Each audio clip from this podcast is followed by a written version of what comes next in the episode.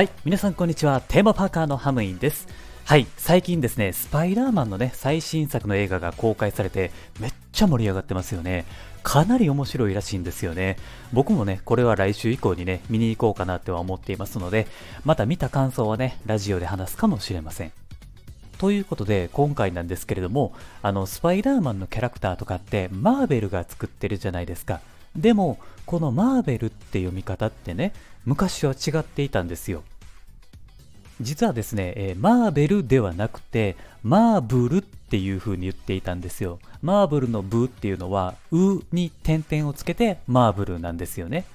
昔はね、あの、今みたいにスパイダーマンとか、ウルヴァリンとか、キャプテンアメリカとかのね、まあ、あの、マーベル作品ってほとんど触れる機会がなかったんですよ。たまにおもちゃ屋さんとかでね、あの、フィギュアとかが売っていたりはしたんですけれども、今みたいに映像化がされたり、まあ、爆発的な人気ってそんなになかったんですよ。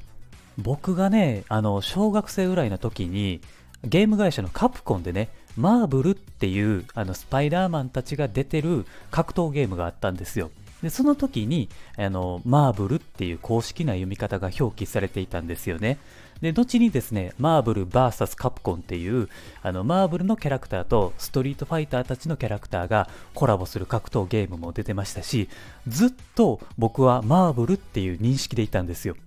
で、最近になって、あの、各キャラクターたちの映画がめちゃめちゃ人気になったじゃないですか。まあだからそのあたりから、いつの間にかマーブルからマーベルに変わったんですよね。じゃあどっちが正しいのかなって思って、まあ気になって調べてみたんですよ。で、これね、正解ってないらしいんですよね。やっぱり英語の発音上ね、カタカナ表記にするのってすごい難しいんですよ。正直言うと正解でも不正解でもないっていう感じなんですよね。まあだから、えーパッと英語の文字を見たときに、マーベルっていう見方をする方が、まあ多いんじゃないかなっていうふうに思って、多分そっちに合わせたのかなっていう感じだったんですよね。当初はね、違和感はあったんですけれども、まあ、僕はどっちでもいいかなと思いますけれどもね。まあこれってね、あの学校の歴史の教科書とかでもそういうのって起こってるじゃないですか。だから、あの、習っている人、まあ習っている人っていうか、あの世代によって、えー僕たちが習う人物の名前って微妙に違うんですよね。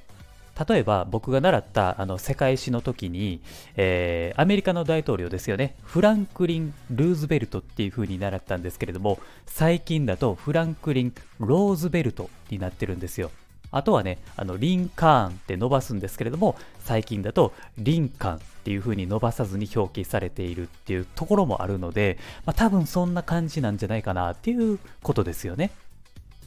まあ、なので、まあ、一応ね、どっちもまあ正解でもあり、不正解でもあるみたいな感じなので、僕は、えー、とゲーム作品を言うときは、マーブルっていうし、それ以外はマーベルっていう風に、まあ、一応言っています。やっぱりね、その辺はあのメーカーの表記通りに言おうかなとは思っているんですよね。まあ、個人的になんですけれどもね。なので、皆さんはそこまで気にしなくてもいいんじゃないかなという風に思います。まあ、知ってるか知らないかの話ですからね。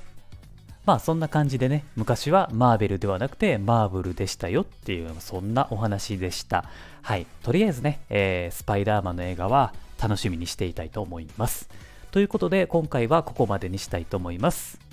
今後もこの番組ではですね、ユニバーサル・スタジオ・ジャパンをメインに、なんかちょっと発音変やったら、ユニバーサル・スタジオ・ジャパンをメインに、えーテーマパークに関連することは何でも発信していきますので、テーマパークが好きな人はですね、ぜひフォローをお願いします。毎日楽しいことが聞けるラジオになっています。あと、僕はですね、ラジオ以外にもですね、いろんなメディアを使って情報発信をしています。概要欄のところに、あの、まとめたリンクをね、貼っていますので、こちらをね、チェックしていただければなと思いますので、よろしくお願いします。はい。というわけで、今回は以上です。ありがとうございました。また次回の番組でお会いしましょう。Have a good day!